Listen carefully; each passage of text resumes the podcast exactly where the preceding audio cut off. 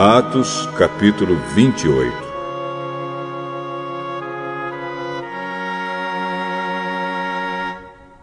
Quando já estávamos em terra, sãos e salvos, soubemos que a ilha se chamava Malta. Os moradores dali nos trataram com muita bondade. Como estava chovendo e fazia frio, acenderam uma grande fogueira.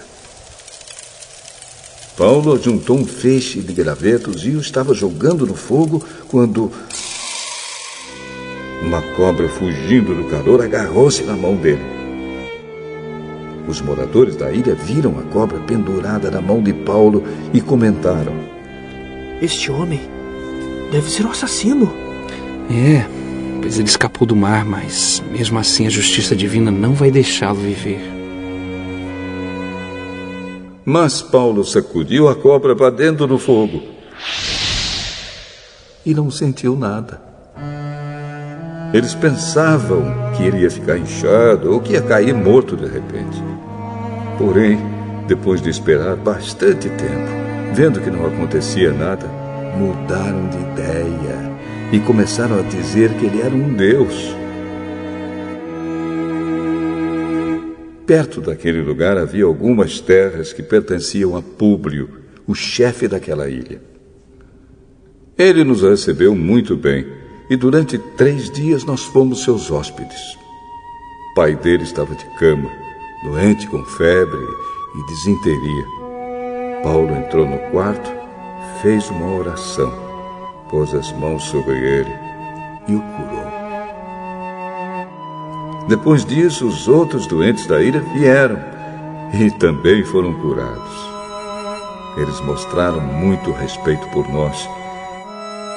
E, quando embarcamos, puseram no navio tudo o que precisávamos para a viagem. Depois de ficarmos três meses na ilha, embarcamos num navio da cidade de Alexandria, que tinha na proa a figura dos deuses gêmeos Castor e Pólux. O navio tinha passado o inverno na ilha.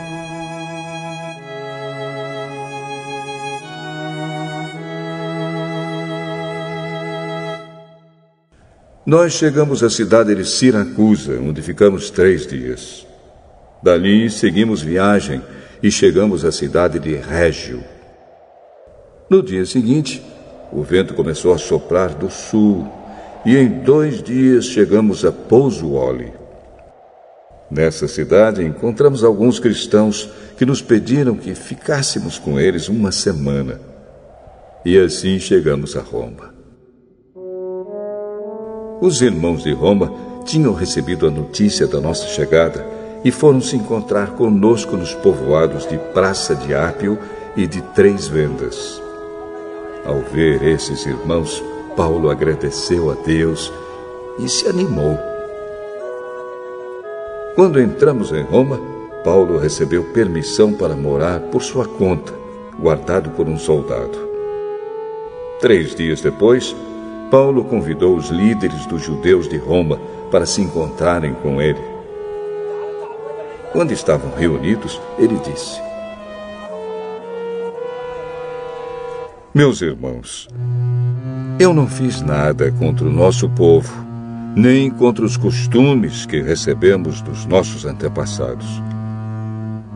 Mesmo assim, eu fui preso em Jerusalém e entregue aos romanos.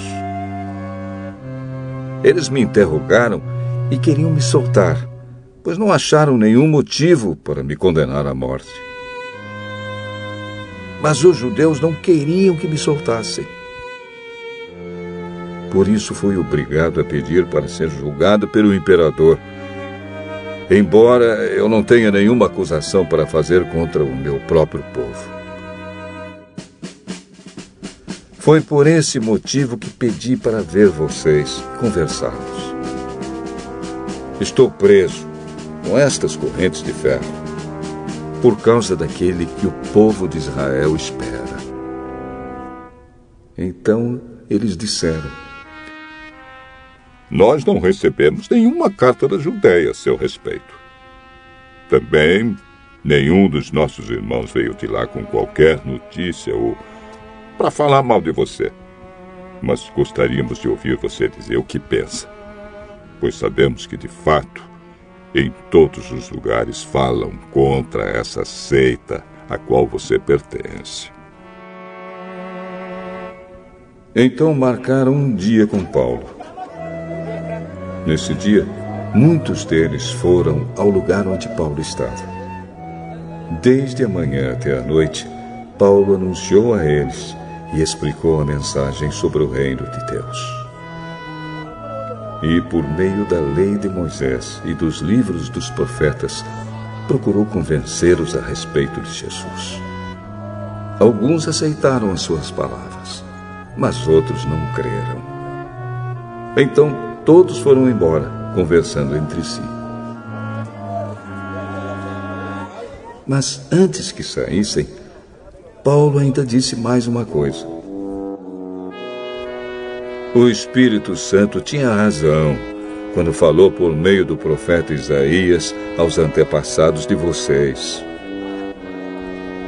Pois ele disse a Isaías: Vá e diga a essa gente: Vocês ouvirão, mas não entenderão. Olharão, mas não enxergarão nada. Pois a mente deste povo está fechada. Eles taparam os ouvidos e fecharam os olhos. Se eles não tivessem feito isso, os seus olhos poderiam ver e os seus ouvidos poderiam ouvir. A sua mente poderia entender e eles voltariam para mim e eu os curaria, disse Deus. E Paulo terminou dizendo: Pois fiquem sabendo que Deus mandou a mensagem de salvação para os não-judeus, e eles escutarão. Depois que Paulo disse isso, os judeus foram embora, discutindo com violência. Durante dois anos, Paulo morou ali, numa casa alugada, e recebia todos os que iam vê-lo.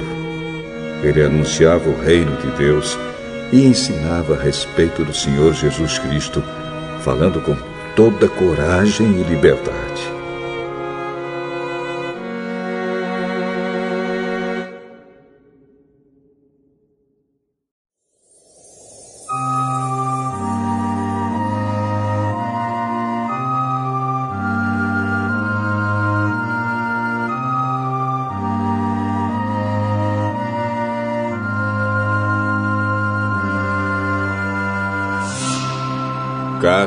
Paulo aos Romanos, capítulo 1 Eu, Paulo, servo de Cristo Jesus, escrevo esta carta. Deus me chamou e me separou para ser seu apóstolo, a fim de que eu anuncie a boa notícia do Evangelho de Deus. Há muito tempo essa boa notícia foi prometida por Deus, por meio dos seus profetas, e escrita nas Escrituras Sagradas. Ela fala a respeito do Filho de Deus, o nosso Senhor Jesus Cristo, o qual, como ser humano, foi descendente do rei Davi. E, quanto à sua santidade divina, a sua ressurreição provou, com grande poder, que ele é o Filho de. Por meio de Cristo, Deus me deu a honra de ser apóstolo no serviço de Cristo para levar pessoas de todas as nações a crerem em Cristo e a serem obedientes a Ele. Entre essas pessoas estão vocês que moram em Roma, a quem Deus tem chamado para pertencerem a Jesus Cristo. Por isso, eu escrevo a todos vocês que estão em Roma, todos vocês a quem Deus ama e a quem tem chamado para serem o seu próprio povo. Que a graça e a paz de Deus, o nosso Pai, e do Senhor Jesus Cristo estejam com vocês.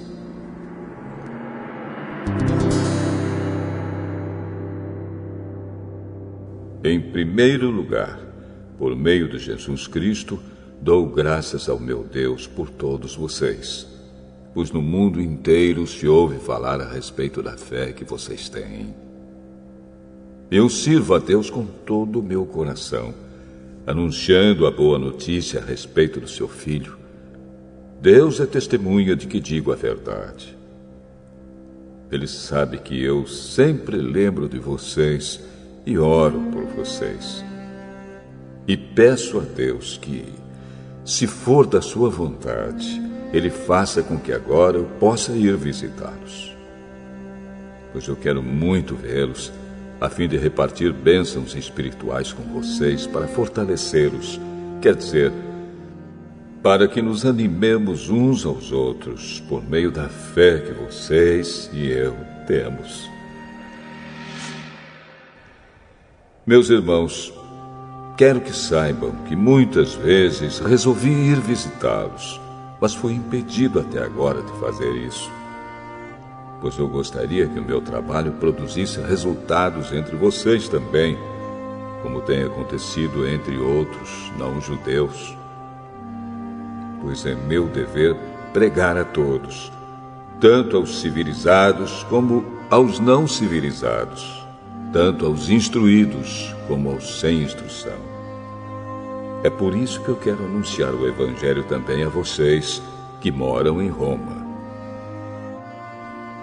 Eu não me envergonho do Evangelho, pois ele é o poder de Deus para salvar todos os que creem primeiro os judeus e também os não-judeus. Pois o Evangelho mostra como é que Deus nos aceita. É por meio da fé, do começo ao fim. Como dizem as Escrituras Sagradas: viverá aquele que, por meio da fé, é aceito por Deus.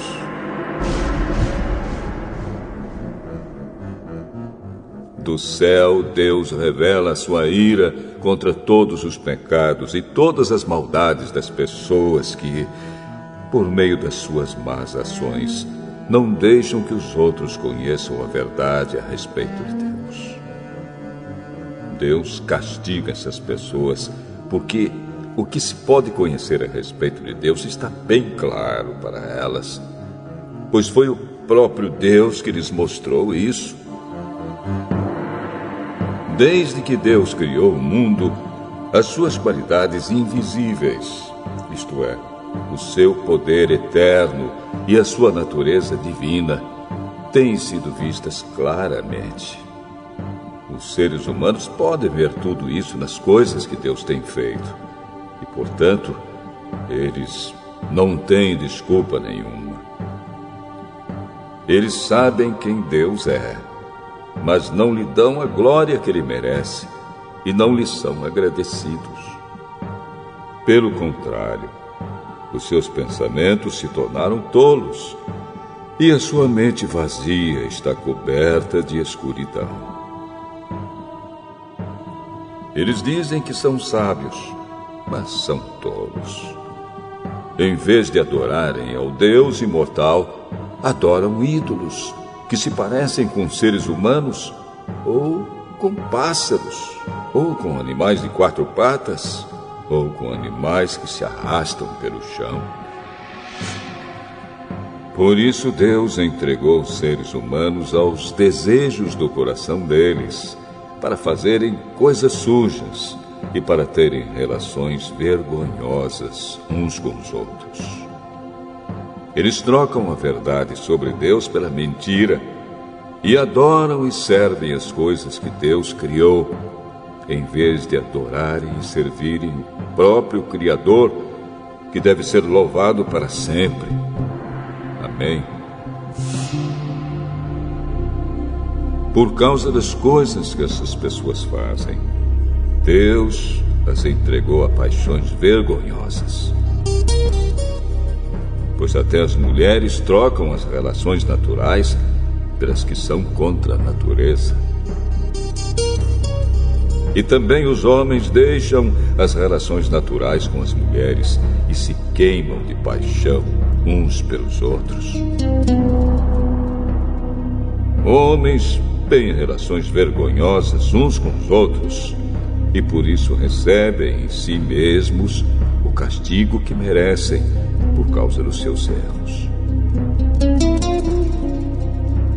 E, como não querem saber do verdadeiro conhecimento a respeito de Deus, ele entregou os seres humanos aos seus maus pensamentos, de modo que eles fazem o que não devem. Estão cheios de todo tipo de perversidade, maldade, ganância, vícios, ciúmes, crimes de morte, brigas, mentiras e malícia. Caluniam e falam mal uns dos outros têm ódio de Deus e são atrevidos, orgulhosos e vaidosos. Inventam maneiras de fazer o mal, desobedecem aos pais, são imorais, não cumprem a palavra, não têm amor por ninguém e não têm pena dos outros. Eles sabem que o mandamento de Deus diz que aqueles que fazem essas coisas merecem a morte. Mas mesmo assim continuam a fazê-las, e pior ainda, aprovam os que fazem as mesmas coisas que eles fazem.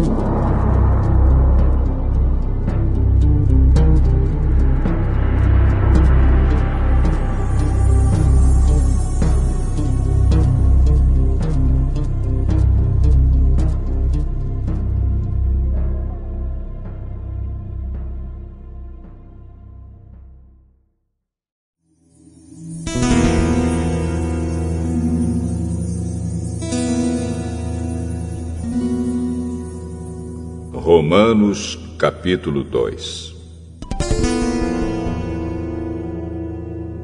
Meu amigo, não importa quem você seja, você não tem desculpa quando julga os outros.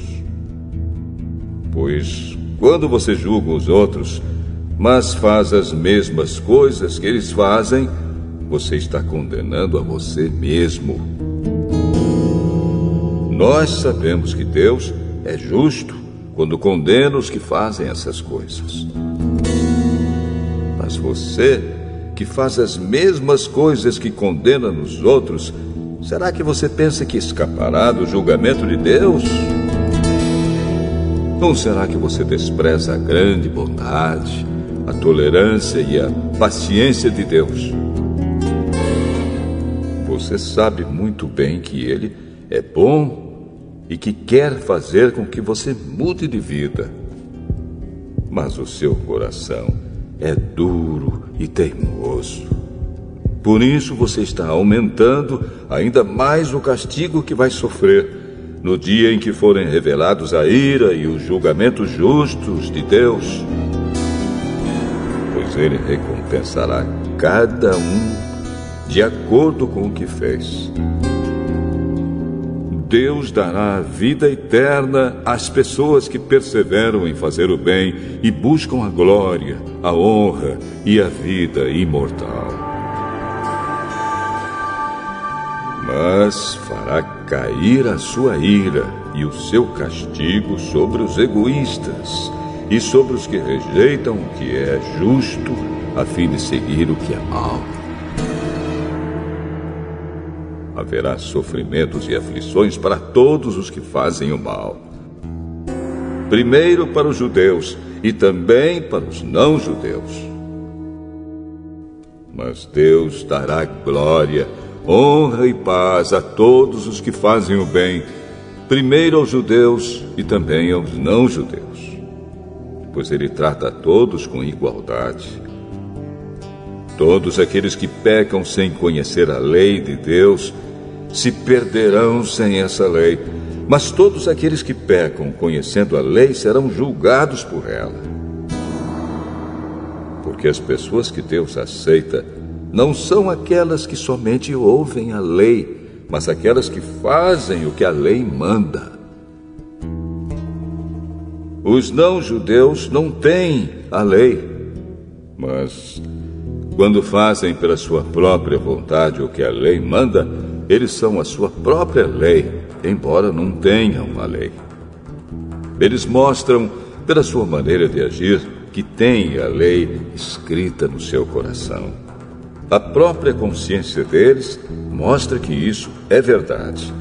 E os seus pensamentos, que às vezes os acusam e às vezes os defendem, também mostram isso. E de acordo com o evangelho que eu anuncio, assim será naquele dia em que Deus, por meio de Cristo Jesus, julgará os pensamentos secretos de todas as pessoas. O que dizer de você? Você diz que é judeu, confia na lei e se orgulha do Deus que você adora. Você sabe o que Deus quer que você faça e aprende na lei a escolher o que é certo. Você tem a certeza de que é guia dos cegos, luz para os que estão na escuridão, orientador dos que não têm instrução e professor dos jovens. Você está certo de que encontra na lei a apresentação completa do conhecimento e da verdade. Você que ensina os outros, por que é que não ensina a você mesmo?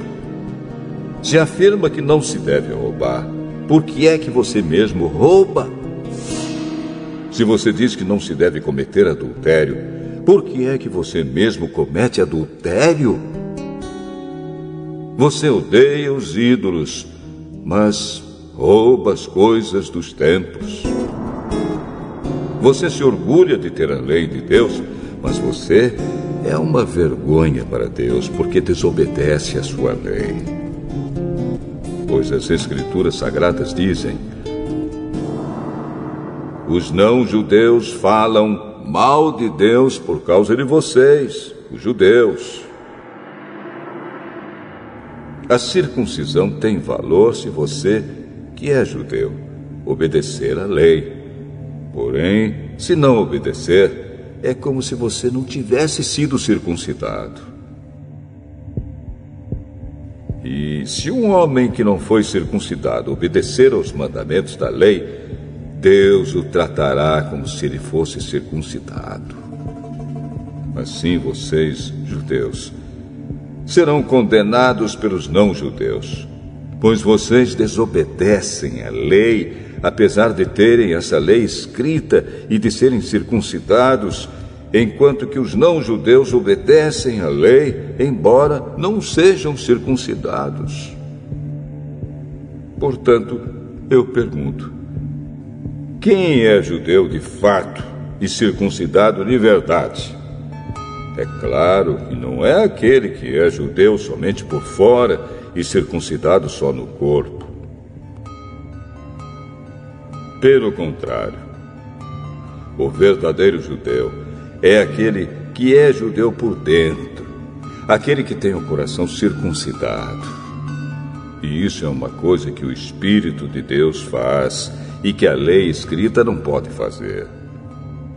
E o louvor que essa pessoa recebe não vem de seres humanos, mas vem de Deus.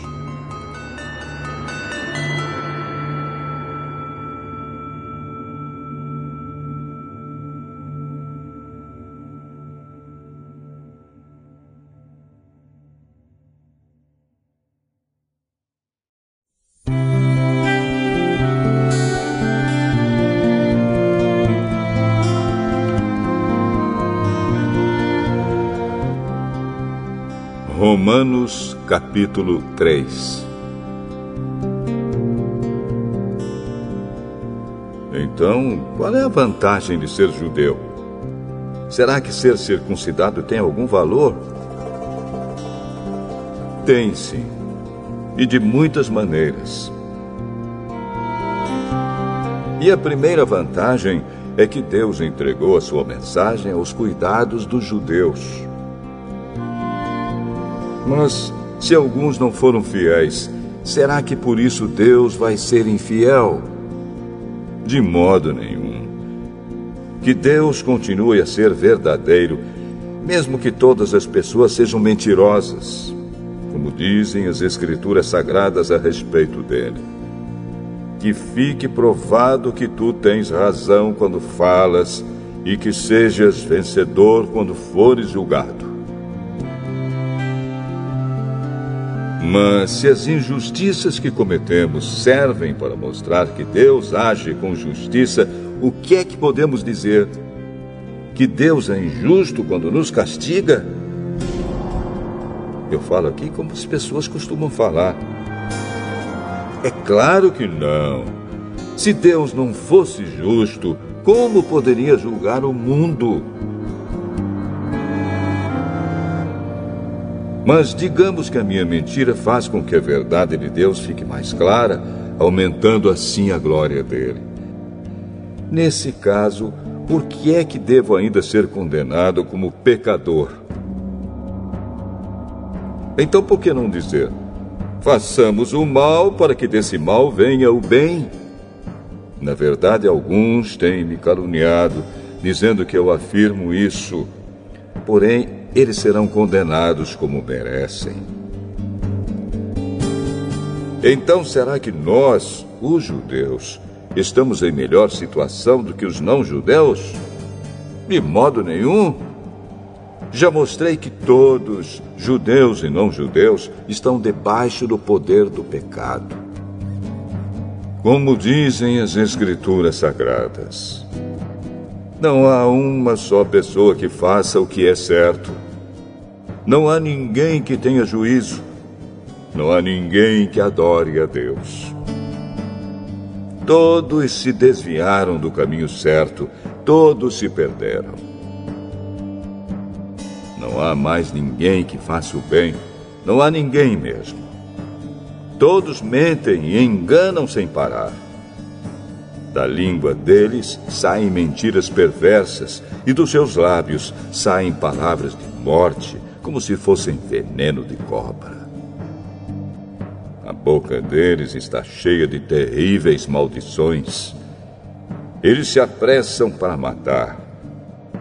Por onde passam, deixam a destruição e a desgraça não conhecem o caminho da paz e não aprenderam a temer a Deus. Nós sabemos que tudo o que a lei diz é dito para os que vivem debaixo da lei. Isso a fim de que todos parem de se justificar e a fim de que todas as pessoas do mundo fiquem debaixo do julgamento de Deus. Pois ninguém é aceito por Deus por fazer o que a lei manda, porque a lei faz com que as pessoas saibam que são pecadoras. Mas agora, Deus já mostrou que o meio pelo qual ele aceita as pessoas não tem nada a ver com a lei. A lei de Moisés e os profetas dão testemunho do seguinte: Deus aceita as pessoas por meio da fé que elas têm em Jesus Cristo. É assim que ele trata todos os que creem, pois não existe nenhuma diferença entre as pessoas. Todos pecaram e estão afastados da presença gloriosa de Deus. Mas, pela sua graça e sem exigir nada, Deus aceita todos por meio de Cristo Jesus, que os salva. Deus ofereceu Cristo como sacrifício para que, pela sua morte na cruz, Cristo se tornasse o meio das pessoas receberem o perdão dos seus pecados pela fé nele. Deus quis mostrar com isso que ele é justo no passado, ele foi paciente e não castigou as pessoas por causa dos seus pecados. Mas agora, pelo sacrifício de Cristo, Deus mostra que é justo. Assim, ele é justo e aceita os que creem em Jesus. Será que temos motivo para ficarmos orgulhosos? De modo nenhum. E por que não? Será que é porque obedecemos à lei? Não, não é. É porque cremos em Cristo. Assim percebemos que a pessoa é aceita por Deus pela fé e não por fazer o que a lei manda. Ou será que Deus é somente Deus dos judeus? Será que não é também Deus dos não-judeus? Claro que é. Deus é um só e aceitará os judeus na base da sua fé e também aceitará os não-judeus por meio da fé que eles têm. Será que isso quer dizer que, por causa da fé, nós tratamos a lei como se ela não valesse nada? Não, de modo nenhum. Pelo contrário, afirmamos que a lei tem valor.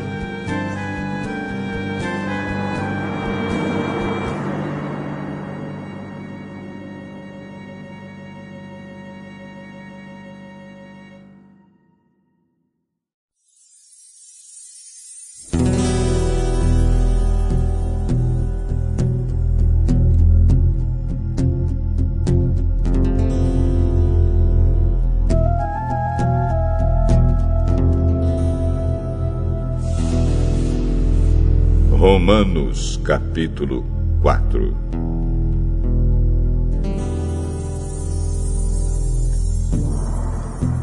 Então, o que é que podemos dizer de Abraão, o antepassado de nossa raça? O que foi que ele conseguiu? Se foi por causa das coisas que ele fez que Deus o aceitou, então ele teria motivo para se orgulhar mas não para se orgulhar diante de Deus. Pois o que é que as Escrituras Sagradas dizem? Elas dizem: Abraão creu em Deus e por isso Deus o aceitou. O salário que o trabalhador recebe não é um presente, mas é o pagamento a que ele tem direito por causa do trabalho que fez. Porém, a pessoa que não põe a sua esperança nas coisas que faz, mas simplesmente crê em Deus, é a fé dessa pessoa que faz com que ela seja aceita por Deus, o Deus que trata o culpado como se ele fosse inocente. E isso foi o que Davi queria dizer quando falou da felicidade daqueles que Deus aceita, sem levar em conta o que eles fazem. Davi disse: Feliz aquele cujas maldades Deus perdoa e cujos pecados ele apaga. Feliz aquele que o Senhor não acusa de cometer pecado. Será que essa felicidade de que Davi falou existe somente para os que são circuncidados? É claro que não. Ela existe também para os que não são circuncidados. Pois já citamos as Escrituras Sagradas que dizem: Abraão creu em Deus e por isso Deus o aceitou. Quando foi que isso aconteceu? Foi antes ou depois de Abraão ser circuncidado? Foi antes e não depois. Ele foi circuncidado mais tarde. E a sua circuncisão foi um sinal para provar que Deus aceitou Abraão porque ele tinha fé. E isso aconteceu quando ele ainda não havia sido circuncidado. Assim, Abraão é o pai espiritual de todos os que creem em Deus e são aceitos por ele mesmo que não sejam circuncidados. Ele é também o pai dos que são circuncidados. Não apenas porque são circuncidados, mas porque vivem a mesma vida de fé que Abraão, o nosso pai, viveu antes de ter sido circuncidado. Deus prometeu a Abraão e aos seus descendentes que o mundo ia pertencer a eles.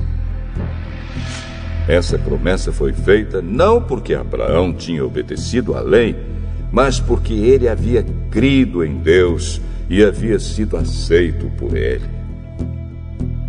Pois, se aqueles que obedecem à lei vão receber o que Deus prometeu, então a fé é inútil e a promessa de Deus não tem valor. Pois a lei traz o castigo de Deus. Mas, onde não existe lei, também não existe desobediência à lei. Portanto, a promessa de Deus depende da fé, a fim de que a promessa seja garantida como presente de Deus a todos os descendentes de Abraão. Ela não é somente para os que obedecem à lei, mas também para os que creem em Deus, como Abraão creu, pois ele é o Pai espiritual de todos nós. Como dizem as Escrituras Sagradas, eu fiz de você o pai de muitas nações. Assim a promessa depende de Deus, em quem Abraão creu, o Deus que ressuscita os mortos e faz com que exista o que não existia. Abraão teve fé e esperança, mesmo quando não havia motivo para ter esperança, e por isso ele se tornou o pai de muitas nações. Como dizem as Escrituras, os seus descendentes serão muitos.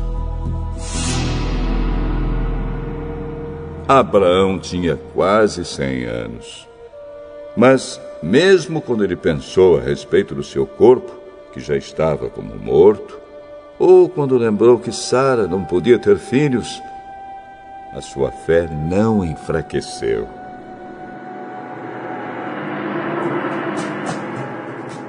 Abraão não perdeu a fé, nem duvidou da promessa de Deus.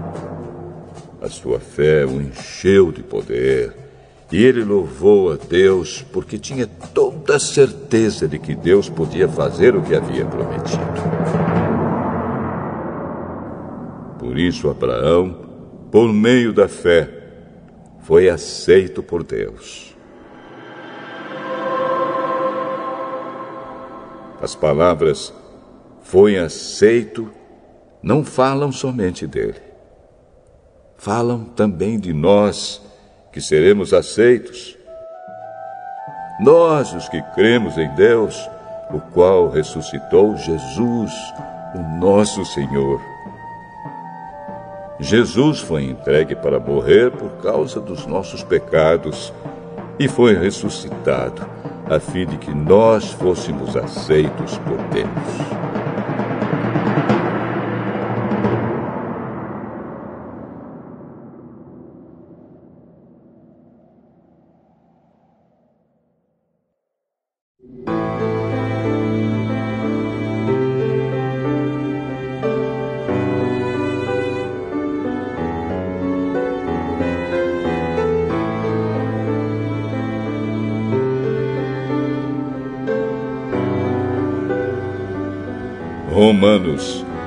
Capítulo 5.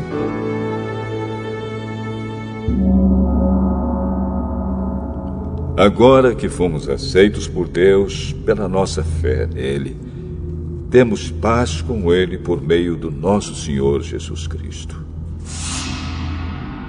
Foi Cristo quem nos deu, por meio da nossa fé, esta vida na graça de Deus. E agora continuamos firmes nessa graça e nos alegramos na esperança de participar da glória de Deus. E também nos alegramos nos sofrimentos, pois sabemos que os sofrimentos produzem a paciência. A paciência traz a aprovação de Deus e essa aprovação cria a esperança. Essa esperança não nos deixa decepcionados, pois Deus derramou seu amor no nosso coração por meio do Espírito Santo que Ele nos deu. De fato, quando não tínhamos força espiritual, Cristo morreu pelos maus no tempo escolhido por Deus. Dificilmente alguém aceitaria morrer por uma pessoa que obedece às leis. Pode ser que alguém tenha coragem para morrer por uma pessoa boa. Mas Deus nos mostrou quanto nos ama. Cristo morreu por nós quando ainda vivíamos no pecado. E agora que fomos aceitos por Deus por meio da morte de Cristo na cruz, é mais certo ainda que ficaremos livres por meio dele do castigo de Deus. Nós éramos inimigos de Deus, mas ele nos tornou seus amigos por meio da morte do seu filho. E agora que somos amigos de Deus, é mais certo ainda que seremos salvos pela vida de Cristo. E não somente isso, mas também nós nos alegramos por causa daquilo que Deus fez por meio do nosso Senhor Jesus Cristo, que agora nos tornou amigos de Deus. O pecado entrou no mundo por meio de um só homem, e o seu pecado trouxe consigo a morte. Como resultado, a morte se espalhou por toda a raça humana, porque todos pecaram. Antes da lei ser dada, já existia o pecado no mundo.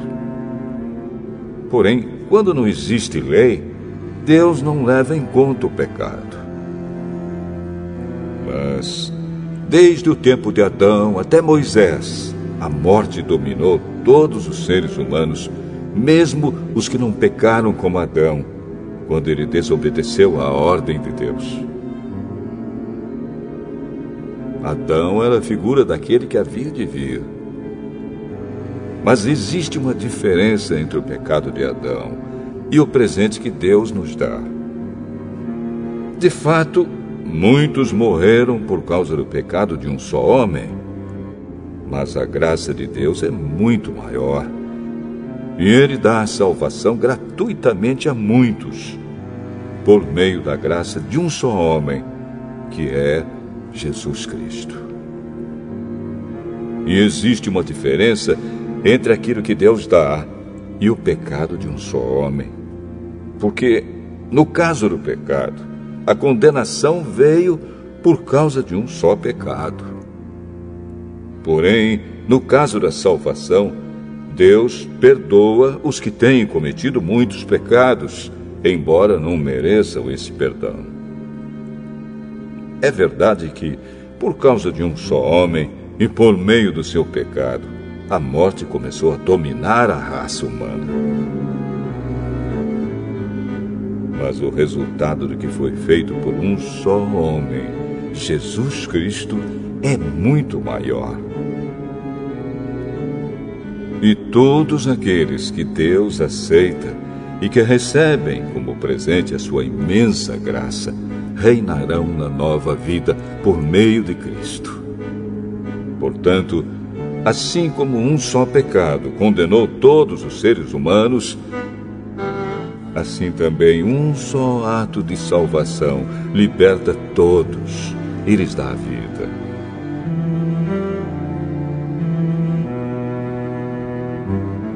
E assim como muitos seres humanos se tornaram pecadores por causa da desobediência de um só homem, assim também muitos serão aceitos por Deus por causa da obediência de um só homem. A lei veio para aumentar o mal, mas onde aumentou o pecado, a graça de Deus aumentou muito mais ainda. E isso aconteceu a fim de que, assim como o pecado dominou e trouxe a morte, assim também a graça de Deus, que o leva a aceitar as pessoas, dominasse e trouxesse a vida eterna. Essa vida é nossa por meio do nosso Senhor Jesus Cristo.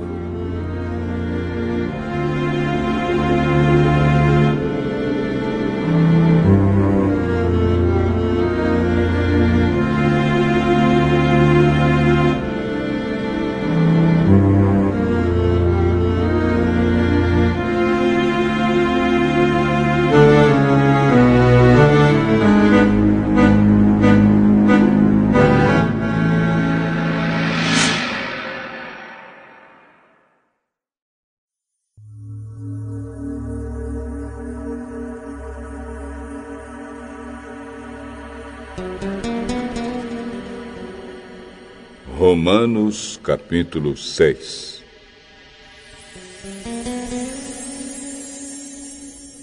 Portanto, o que vamos dizer? Será que devemos continuar vivendo no pecado para que a graça de Deus aumente ainda mais? É claro que não.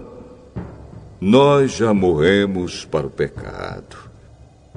Então, como podemos continuar vivendo nele?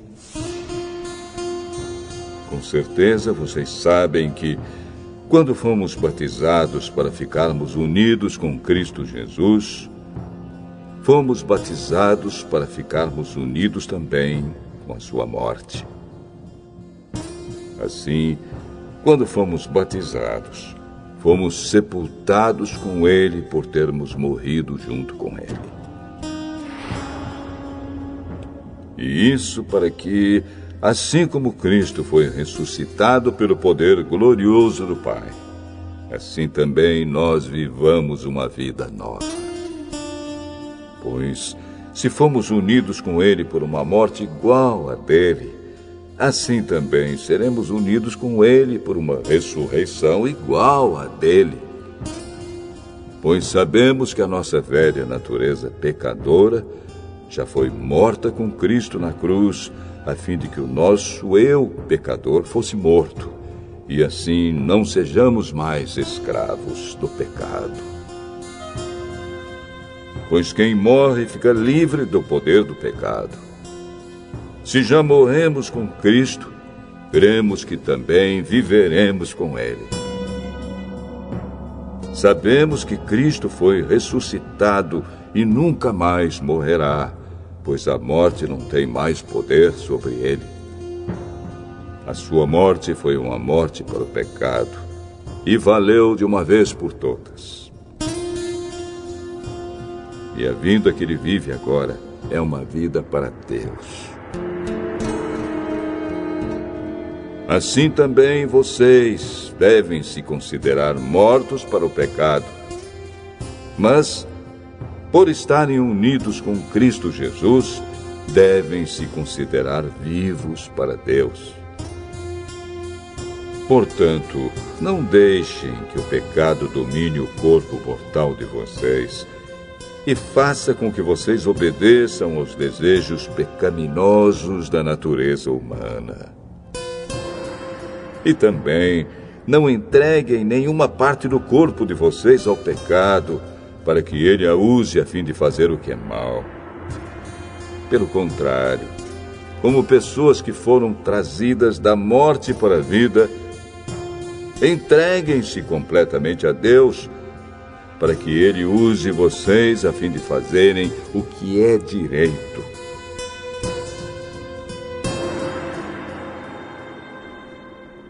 O pecado não dominará vocês pois vocês não são mais controlados pela lei, mas pela graça de Deus.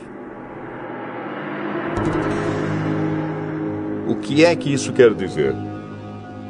Vamos continuar pecando porque não somos mais controlados pela lei, mas pela graça de Deus? É claro que não. Pois vocês sabem muito bem que quando se entregam a alguma pessoa para serem escravos dela, são de fato escravos dessa pessoa a quem vocês obedecem. Assim sendo, vocês podem obedecer ao pecado que produz a morte, ou podem obedecer a Deus e ser aceitos por Ele. Mas damos graças a Deus porque vocês, que antes eram escravos do pecado, agora já obedecem de todo o coração às verdades que estão nos ensinamentos que receberam.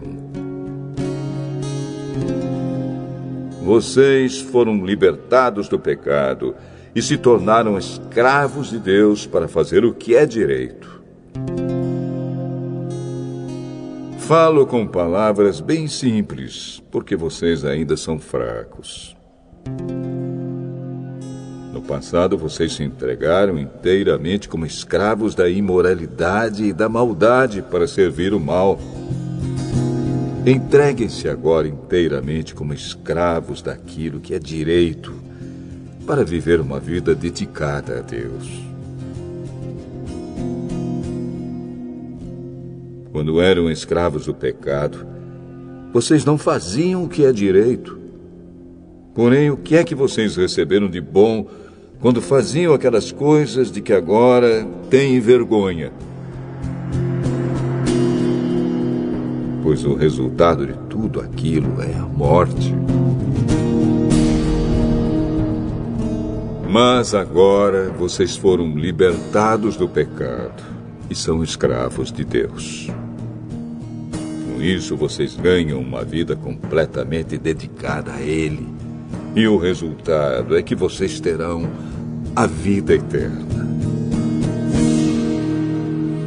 Pois o salário do pecado é a morte. Mas o presente gratuito de Deus é a vida eterna que temos em união com Cristo Jesus, o nosso Senhor.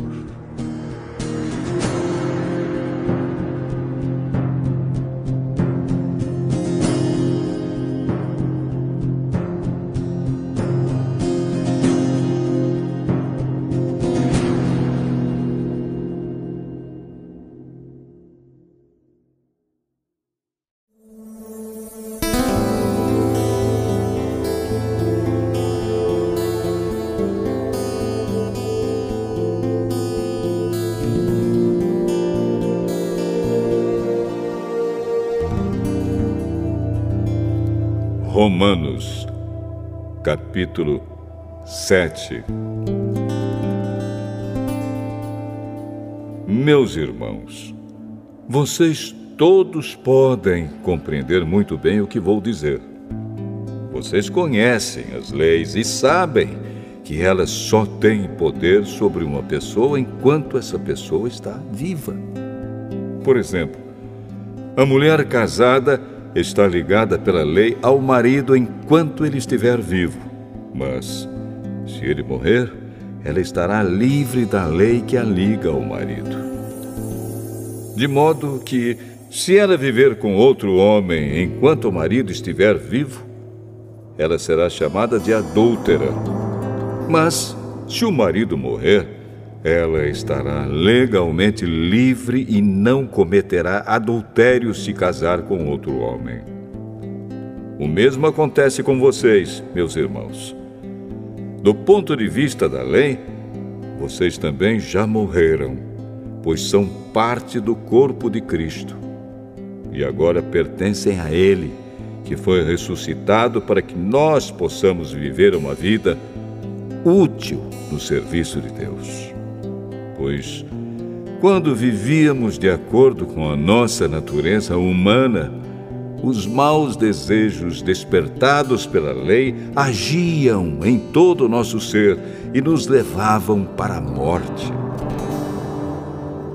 Porém, agora estamos livres da lei porque já morremos para aquilo que nos mantinha prisioneiros. Por isso somos livres para servir a Deus, não da maneira antiga, obedecendo à lei escrita, mas da maneira nova, obedecendo ao Espírito de Deus. O que vamos dizer então? Que a própria lei é pecado? É claro que não. Mas foi a lei que me fez saber o que é pecado pois eu não saberia o que é a cobiça se a lei não tivesse dito: não cobice. Porém, o pecado se aproveitou dessa lei para despertar em mim todo tipo de cobiça. Porque, se não existe a lei, o pecado é uma coisa morta. Pois houve um tempo em que eu não conhecia a lei e estava vivo. Mas quando fiquei conhecendo o mandamento, o pecado começou a viver e eu morri. E o próprio mandamento que me devia trazer a vida me trouxe a morte. Porque o pecado, aproveitando a oportunidade dada pelo mandamento, me enganou e, por meio do mandamento, me matou. Assim a lei vem de Deus. E o mandamento também vem de Deus. Diz o que é certo e é bom. Então será que o que é bom me levou à morte? É claro que não. Foi o pecado que fez isso. Pois o pecado, usando o que é bom, me trouxe à morte para que ficasse bem claro aquilo que o pecado realmente é. E assim, por meio do mandamento, o pecado se mostrou mais terrível ainda. Sabemos que a lei é divina, mas eu sou humano e fraco e fui vendido ao pecado para ser seu escravo. Eu não entendo o que faço, pois não faço o que gostaria de fazer. Pelo contrário, faço justamente aquilo que odeio. Se faço o que não quero, isso prova que reconheço que a lei diz o que é certo. E isso mostra que, de fato, já não sou eu quem faz isso, mas o pecado que vive em mim é que faz. Pois eu sei que aquilo que é bom não vive em mim, isto é, na minha natureza humana, porque, mesmo tendo dentro de mim a vontade de fazer o bem, eu não consigo fazê-lo. Pois não faço o bem que quero mas justamente o mal que não quero fazer é que eu faço. Mas se faço o que não quero, já não sou eu quem faz isso, mas o pecado que vive em mim é que faz. Assim eu sei que o que acontece comigo é isto. Quando quero fazer o que é bom, só consigo fazer o que é mal. Dentro de mim, eu sei que gosto da lei de Deus. Mas vejo uma lei diferente agindo naquilo que faço. Uma lei que luta contra aquela que a minha mente aprova. Ela me torna prisioneiro da lei do pecado que age no meu corpo. Como sou infeliz! Quem me livrará deste corpo que me leva para a morte? Que Deus seja louvado, pois Ele fará isso por meio do nosso Senhor Jesus Cristo. Portanto, esta é a minha situação. No meu pensamento, eu sirvo a lei de Deus, mas na prática, sirvo a lei do pecado.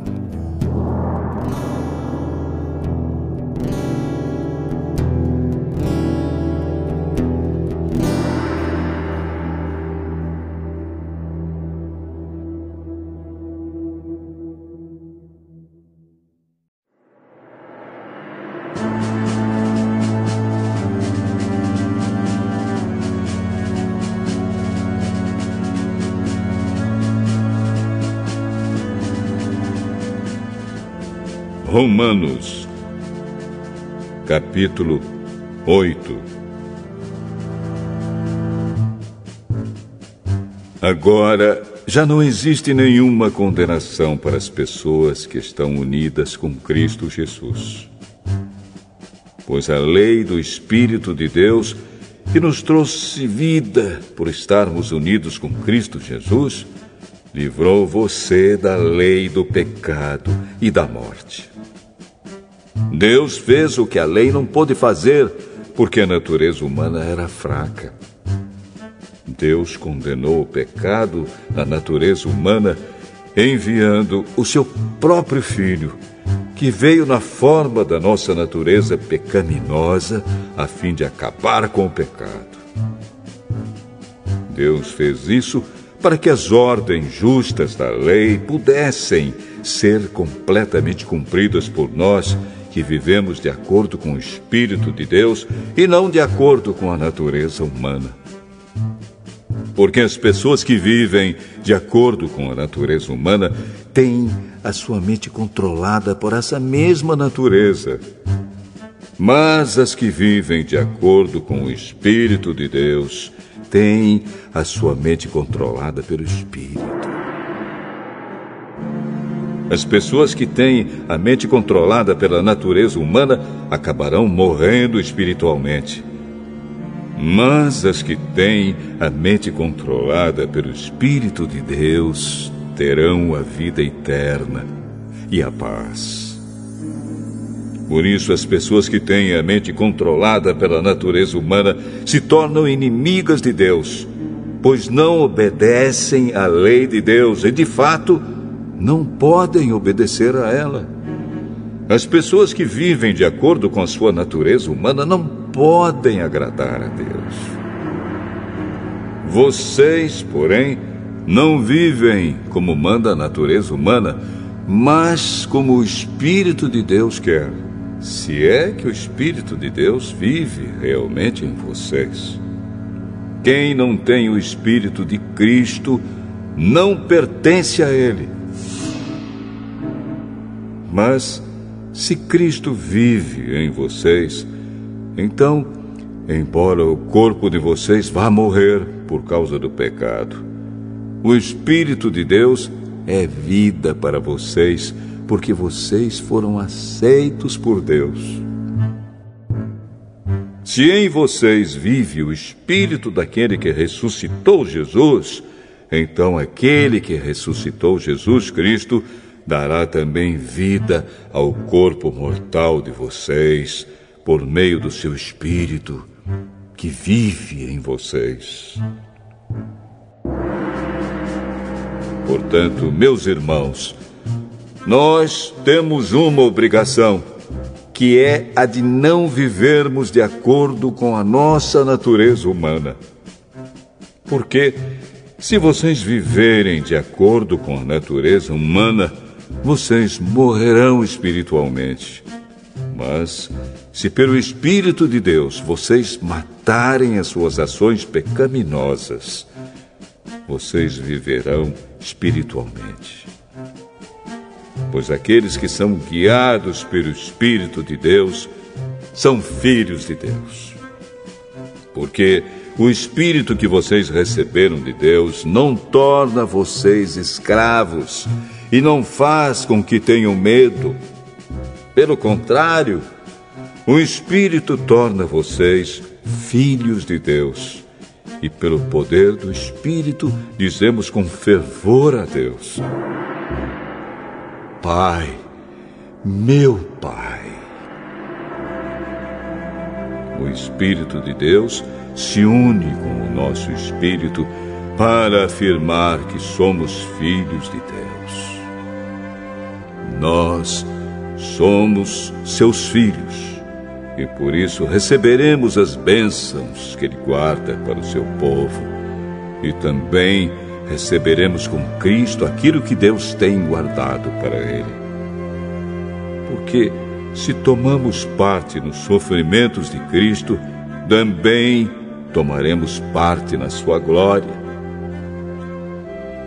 Eu penso que o que sofremos durante a nossa vida não pode ser comparado, de modo nenhum, com a glória que nos será revelada no futuro. O universo todo espera com muita impaciência o momento em que Deus vai revelar o que os seus filhos realmente são.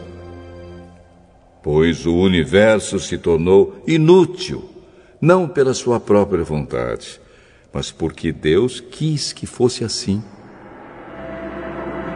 Porém, existe esta esperança. Um dia, o próprio universo ficará livre do poder destruidor que o mantém escravo e tomará parte na gloriosa liberdade dos filhos de Deus. Pois sabemos que até agora o universo todo geme e sofre como uma mulher que está em trabalho de e não somente o universo, mas nós, que temos o Espírito Santo como o primeiro presente que recebemos de Deus, nós também gememos dentro de nós mesmos, enquanto esperamos que Deus faça com que sejamos seus filhos e nos liberte completamente. Pois foi por meio da esperança que fomos salvos. Mas, se já estamos vendo aquilo que esperamos, então isso não é mais uma esperança. Pois quem é que fica esperando por alguma coisa que está vendo? Porém, se estamos esperando alguma coisa que ainda não podemos ver, então esperamos com paciência. Assim também, o Espírito de Deus vem nos ajudar na nossa fraqueza. Pois não sabemos como devemos orar, mas o Espírito de Deus com gemidos que não podem ser explicados por palavras, pede a Deus em nosso favor. E Deus, que vê o que está dentro do coração, sabe é o pensamento do Espírito. Porque o Espírito pede em favor do povo de Deus e pede de acordo com a vontade de Deus pois sabemos que todas as coisas trabalham juntas para o bem daqueles que amam a Deus, daqueles a quem Ele chamou de acordo com o seu plano. Porque aqueles que já tinham sido escolhidos por Deus, Ele também separou a fim de se tornarem parecidos com seu filho. Ele fez isso para que o filho fosse o primeiro entre muitos irmãos. Assim Deus chamou os que havia separado. Não somente os chamou, mas também os aceitou. E não somente os aceitou, mas também repartiu a sua glória com eles. Diante de tudo isso, o que mais podemos dizer? Se Deus está do nosso lado, quem poderá nos vencer? Ninguém porque ele nem mesmo deixou de entregar o próprio filho, mas o ofereceu por todos nós. Se ele nos deu o seu filho, será que não nos dará também todas as coisas? Quem acusará aqueles que Deus escolheu? Ninguém! Porque o próprio Deus declara que eles não são culpados. Será que alguém poderá condená-los? Ninguém! Pois foi Cristo Jesus quem morreu, ou melhor, quem foi ressuscitado e está à direita de Deus. E ele pede a Deus em favor de nós. Então, quem pode nos separar do amor de Cristo? Serão os sofrimentos, as dificuldades, a perseguição, a fome, a pobreza, o perigo ou a morte. Como dizem as Escrituras Sagradas, por causa de ti estamos em perigo de morte o dia inteiro. Somos tratados como ovelhas que vão para o matadouro. Em todas essas situações temos a vitória completa por meio daquele que nos amou pois eu tenho a certeza de que nada pode nos separar do amor de Deus. Nem a morte, nem a vida, nem os anjos, nem outras autoridades ou poderes celestiais, nem o presente nem o futuro, nem o mundo lá de cima, nem o mundo lá de baixo. Em todo o universo não há nada que possa nos separar do amor de Deus que é nosso por meio de Cristo Jesus, o nosso Senhor.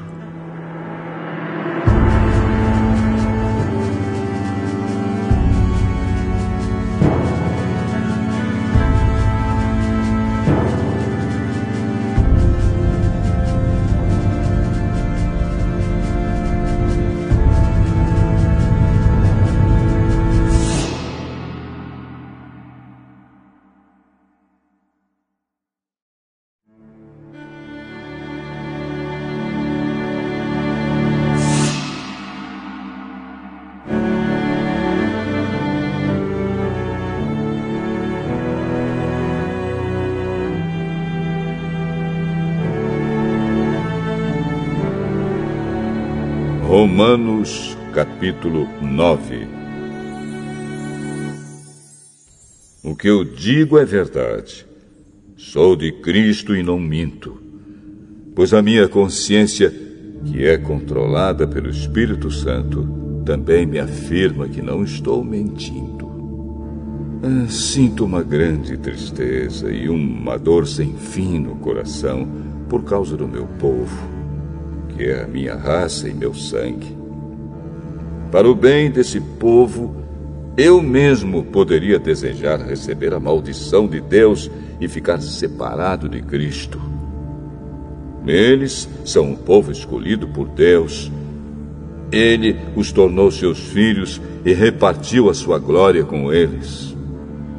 Deus fez suas alianças com eles e lhes deu a lei, a verdadeira maneira de adorar e as promessas. Eles são descendentes dos patriarcas. E como ser humano, Cristo pertence à raça deles. Que Cristo, que é o Deus que governa todos, seja louvado para sempre. Amém. Eu não estou dizendo que a promessa de Deus tenha falhado.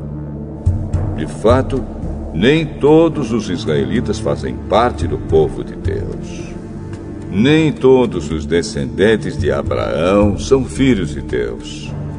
Pois Deus disse a Abraão: Por meio de Isaque é que você terá os descendentes que eu lhe prometi. Isso quer dizer que os que são considerados como os verdadeiros descendentes de Abraão são aqueles que nasceram como resultado da promessa de Deus e não os que nasceram de modo natural. Pois, quando fez a promessa, Deus disse a Abraão o seguinte: No tempo certo eu voltarei, e Sara, sua mulher, terá um filho. E mais ainda, os dois filhos de Rebeca tinham o mesmo pai, o nosso antepassado Isaque.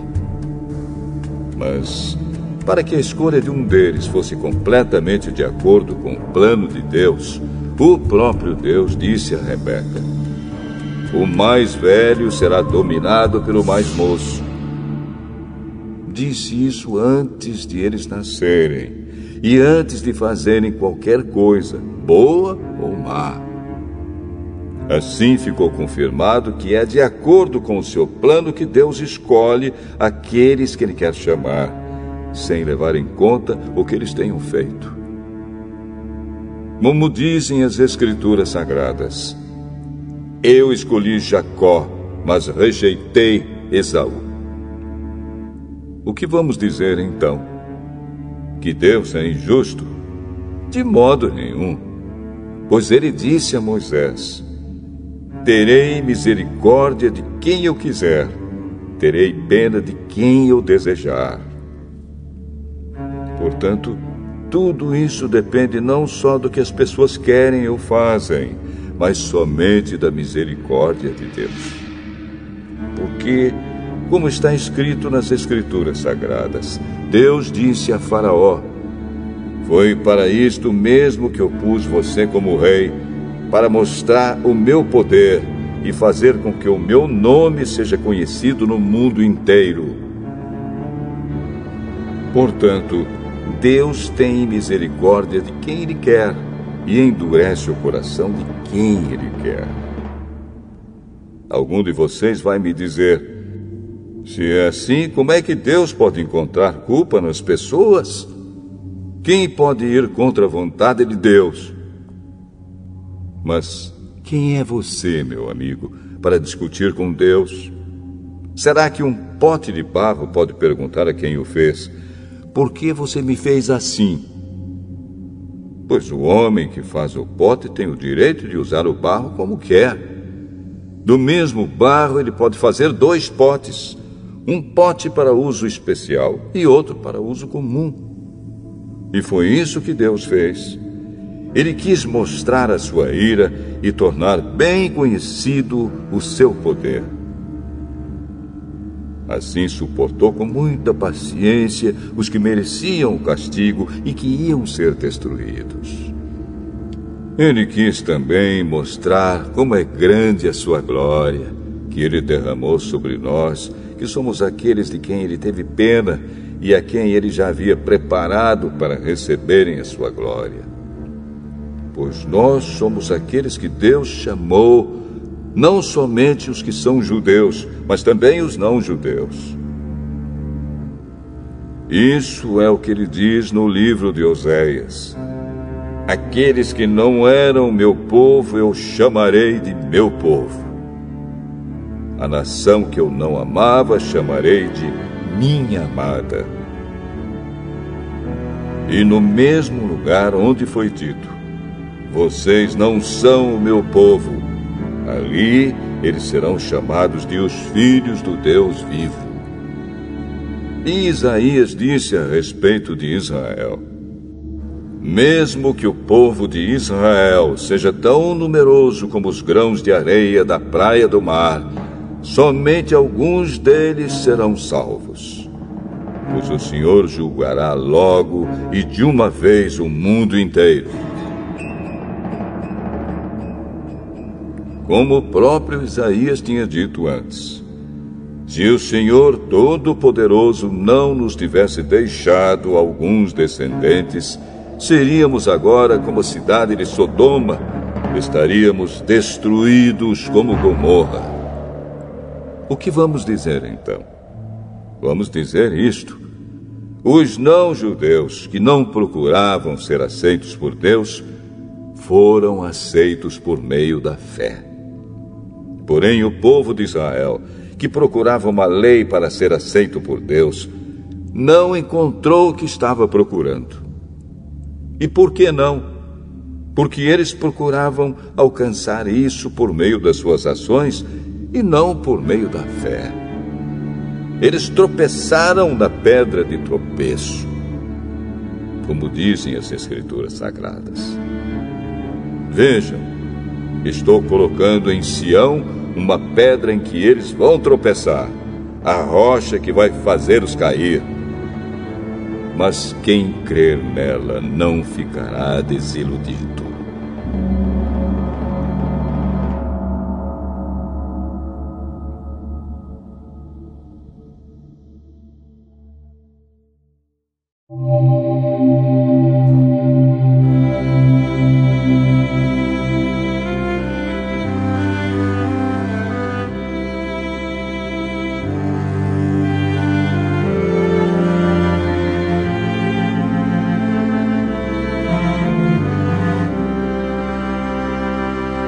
Romanos capítulo 10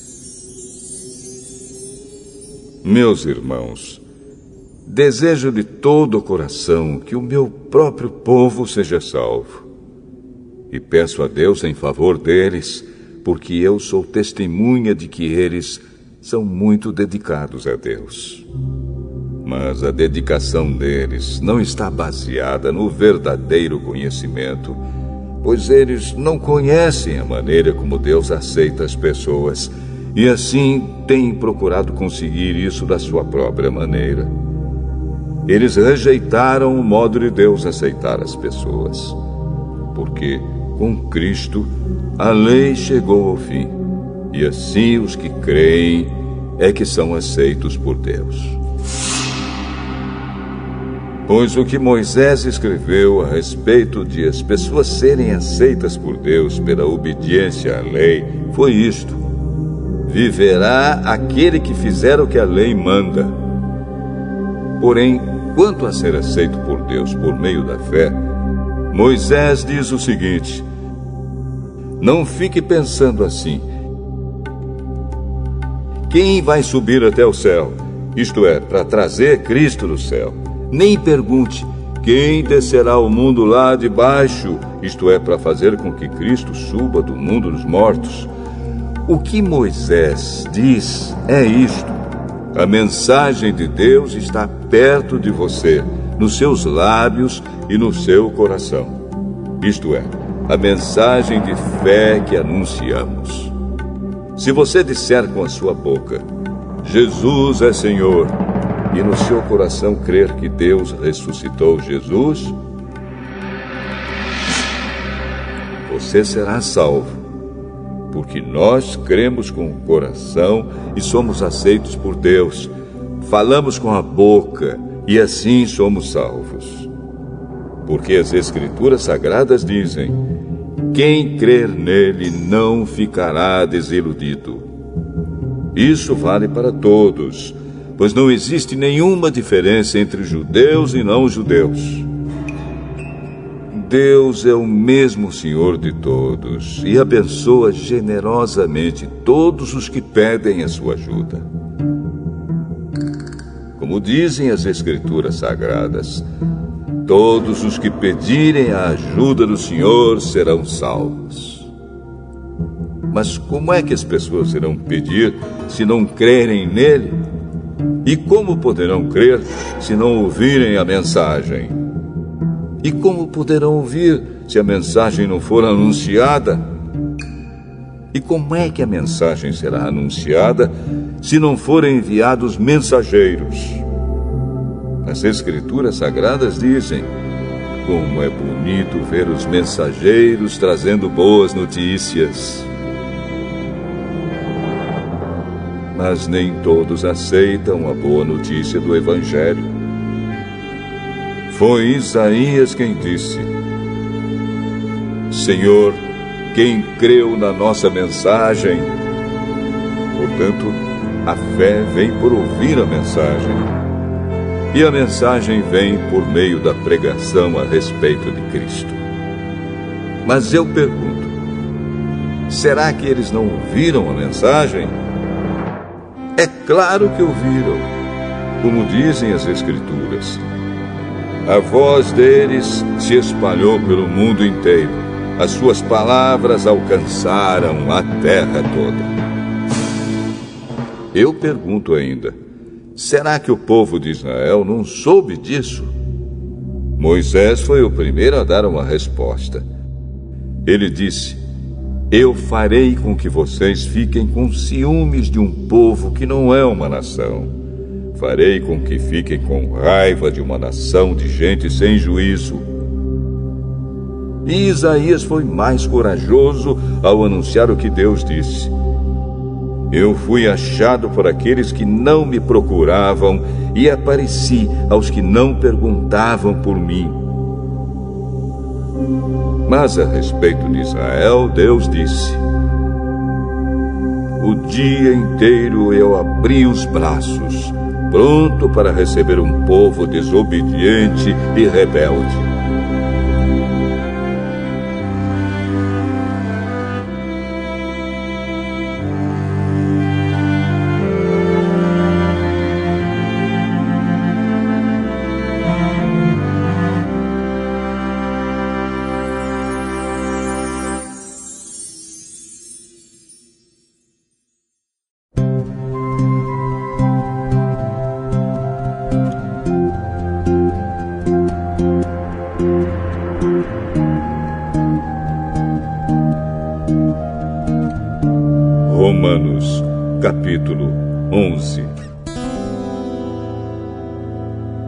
Então eu pergunto: será que Deus rejeitou o seu próprio povo? É claro que não. Eu mesmo sou israelita, descendente de Abraão e membro da tribo de Benjamim. Deus não rejeitou o seu povo, que ele havia escolhido desde o princípio. Vocês sabem muito bem o que as Escrituras Sagradas dizem naquele trecho em que Elias acusa o povo de Israel diante de Deus. Elias diz assim: Senhor, eles mataram os teus profetas e destruíram os teus altares. Eu sou o único que sobrou e eles estão querendo me matar. O que foi que Deus disse a ele? Ele disse: eu guardei para mim sete mil homens que não adoraram o Deus Baal. A mesma coisa também acontece agora. Isto é, por causa da graça de Deus, ainda existe um pequeno número daqueles que ele escolheu. Essa escolha se baseia na graça de Deus e não no que eles fizeram. Porque se a escolha de Deus se baseasse no que as pessoas fazem, então a sua graça não seria a verdadeira graça. E isso quer dizer que não foi o povo de Israel que encontrou o que estava procurando. Quem encontrou foi apenas um pequeno grupo que Deus escolheu. Os outros não quiseram ouvir o chamado de Deus.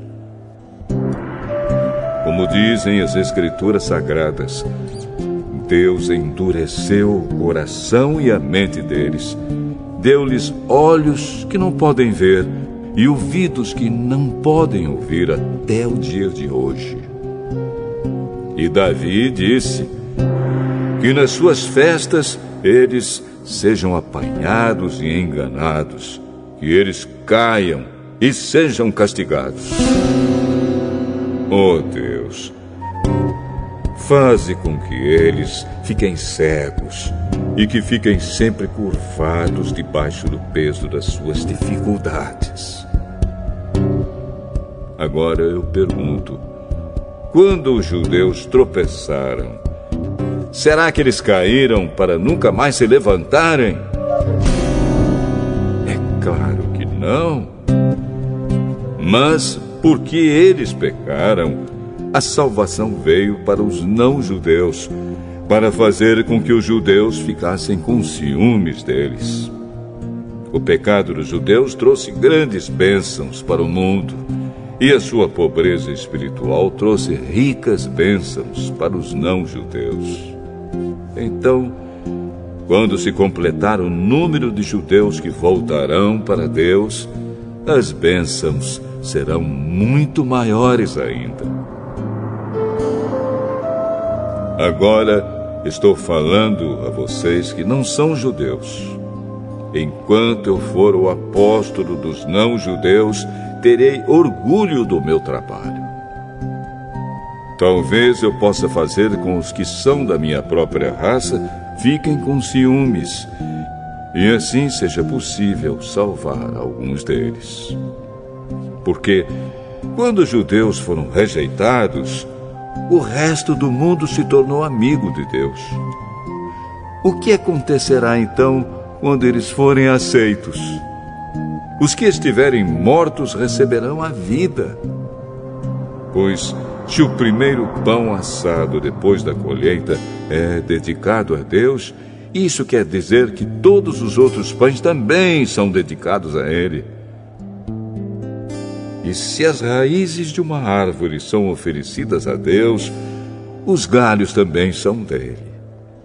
Alguns galhos da oliveira cultivada foram quebrados, e um galho de oliveira brava foi enxertado nela. Pois vocês, os não-judeus, são como aquela oliveira brava, e agora tomam parte na força e na riqueza espiritual dos judeus. Portanto, vocês não devem desprezar os galhos que foram quebrados. Como é que vocês podem estar orgulhosos? Vocês são somente galhos. Não são vocês que sustentam a raiz. É a raiz que sustenta vocês. Porém, vocês dirão: Sim, mas os galhos foram quebrados a fim de darem lugar para nós. Isso é verdade. Mas lembrem que eles foram quebrados porque não creram.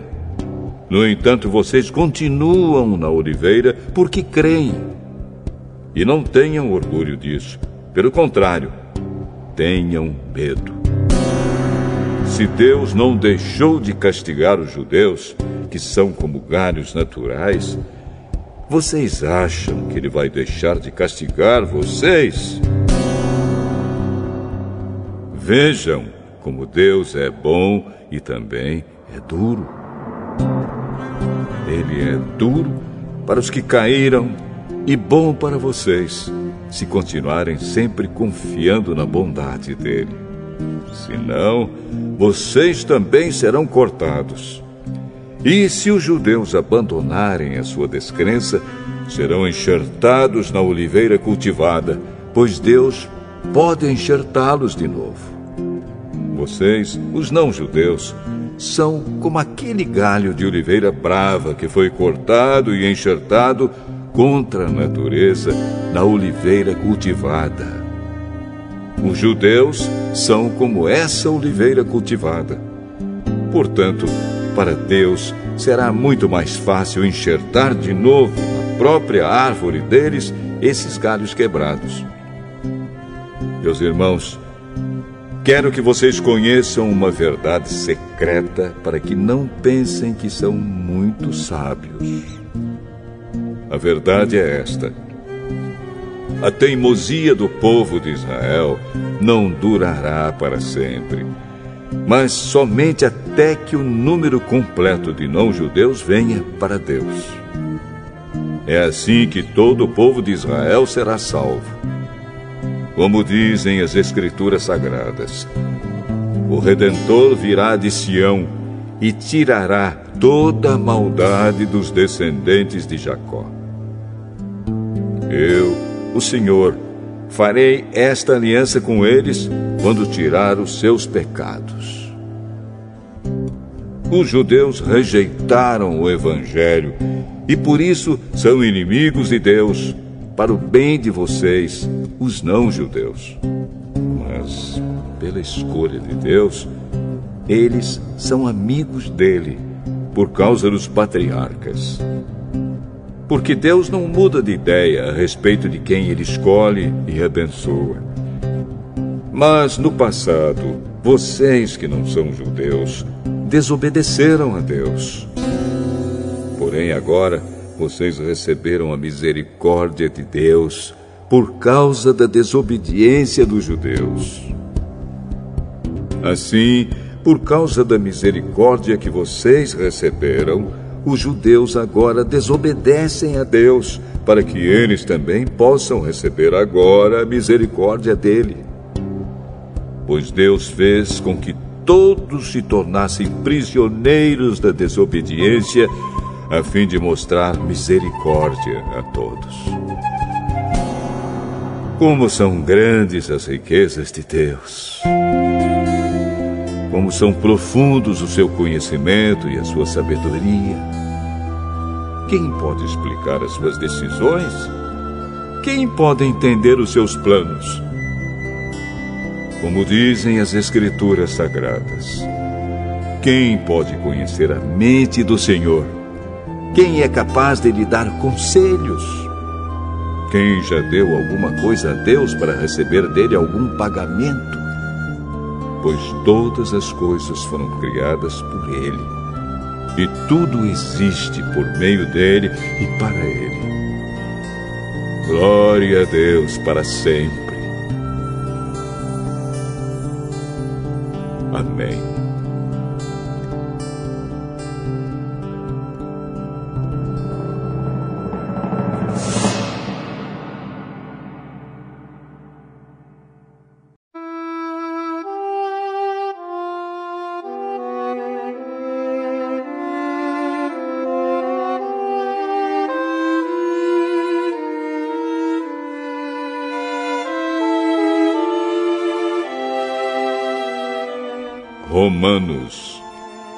Capítulo 12.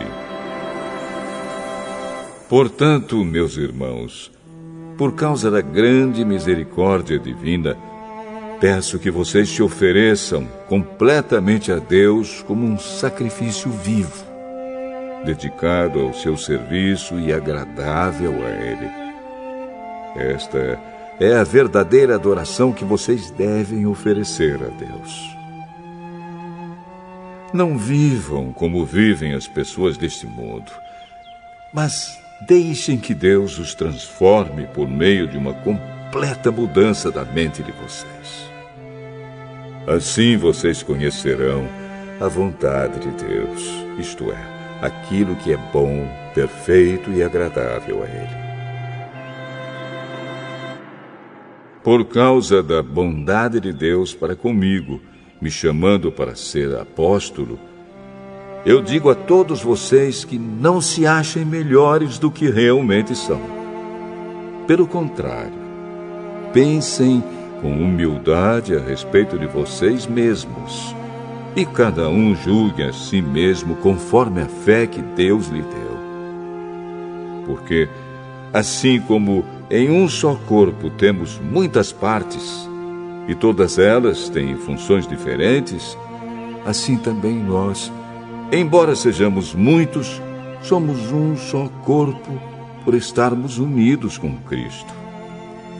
E todos estamos unidos uns com os outros como partes diferentes de um só corpo. Portanto, usemos os nossos diferentes dons de acordo com a graça que Deus nos deu. Se o dom que recebemos é o de anunciar a mensagem de Deus, façamos isso de acordo com a fé que temos. Se é o dom de servir, então devemos servir. Se é o de ensinar, então ensinemos. Se é o dom de animar os outros, então animemos. Quem reparte com os outros o que tem, que faça isso com generosidade. Quem tem autoridade, que use a sua autoridade com todo cuidado. Quem ajuda os outros, que ajude com alegria que o amor de vocês não seja fingido. Odeiem o mal e sigam o que é bom. Amem uns aos outros com o amor de irmãos em Cristo e se esforcem para tratar uns aos outros com respeito. Trabalhem com entusiasmo e não sejam preguiçosos.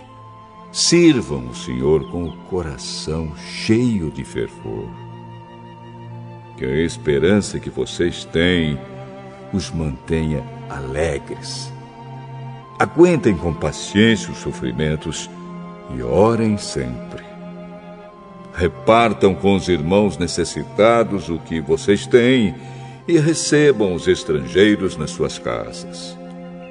Peçam que Deus abençoe os que perseguem vocês.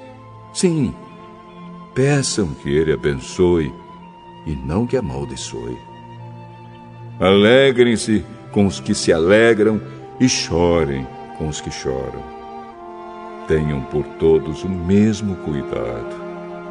Não sejam orgulhosos, mas aceitem serviços humildes. Que nenhum de vocês fique pensando que é sábio. Não paguem a ninguém o mal com o mal. Procurem agir de tal maneira que vocês recebam a aprovação dos outros. No que depender de vocês, façam todo o possível para viver em paz com todas as pessoas. Meus queridos irmãos, nunca se vinguem de ninguém.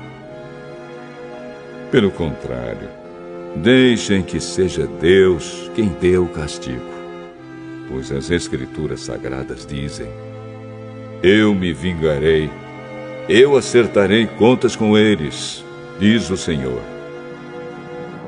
Mas façam como dizem as Escrituras. Se o seu inimigo estiver com fome, dê comida a ele. Se estiver com sede, dê água. Porque assim você o fará queimar de remorso e vergonha. Não deixem que o mal vença vocês mas vençam o mal com o bem.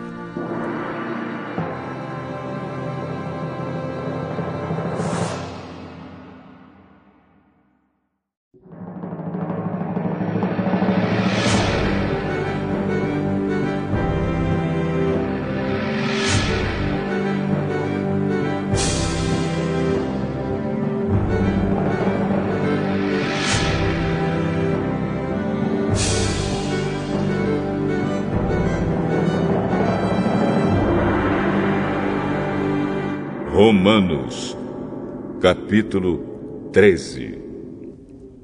Obedeçam às autoridades todos vocês, pois nenhuma autoridade existe sem a permissão de Deus, e as que existem foram colocadas nos seus lugares por Ele.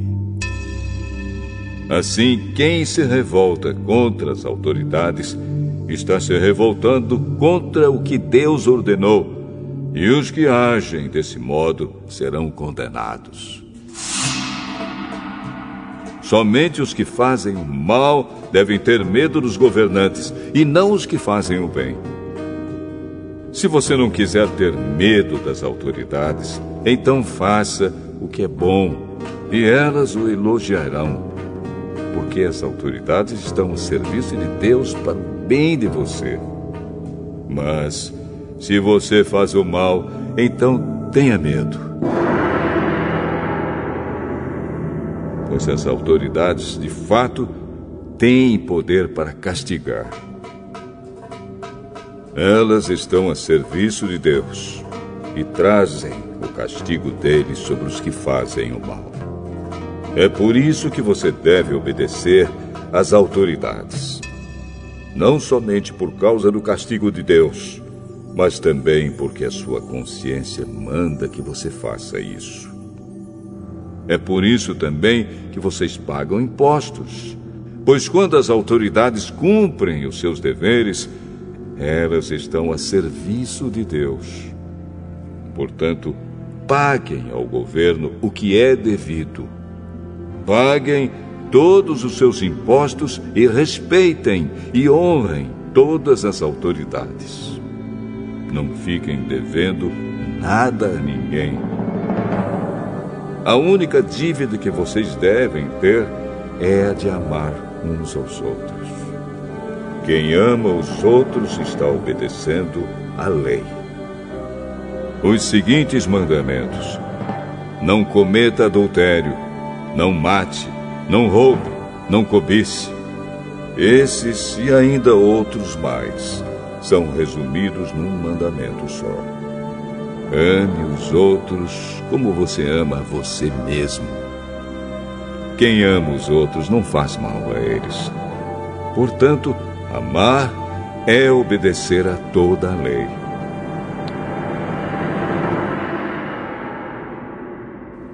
Vocês precisam fazer todas essas coisas porque sabem em que tempo nós estamos vivendo. Chegou a hora de vocês acordarem, pois o momento de sermos salvos está mais perto agora do que quando começamos a crer. A noite está terminando e o dia vem chegando. Por isso, paremos de fazer o que pertence à escuridão e peguemos as armas espirituais para lutar na luz. Vivamos decentemente, como pessoas que vivem na luz do dia. Nada de farras ou bebedeiras, nem imoralidade ou indecência, nem brigas ou ciúmes. Mas tenham as qualidades que o Senhor Jesus Cristo tem e não procurem satisfazer os maus desejos da natureza humana de vocês.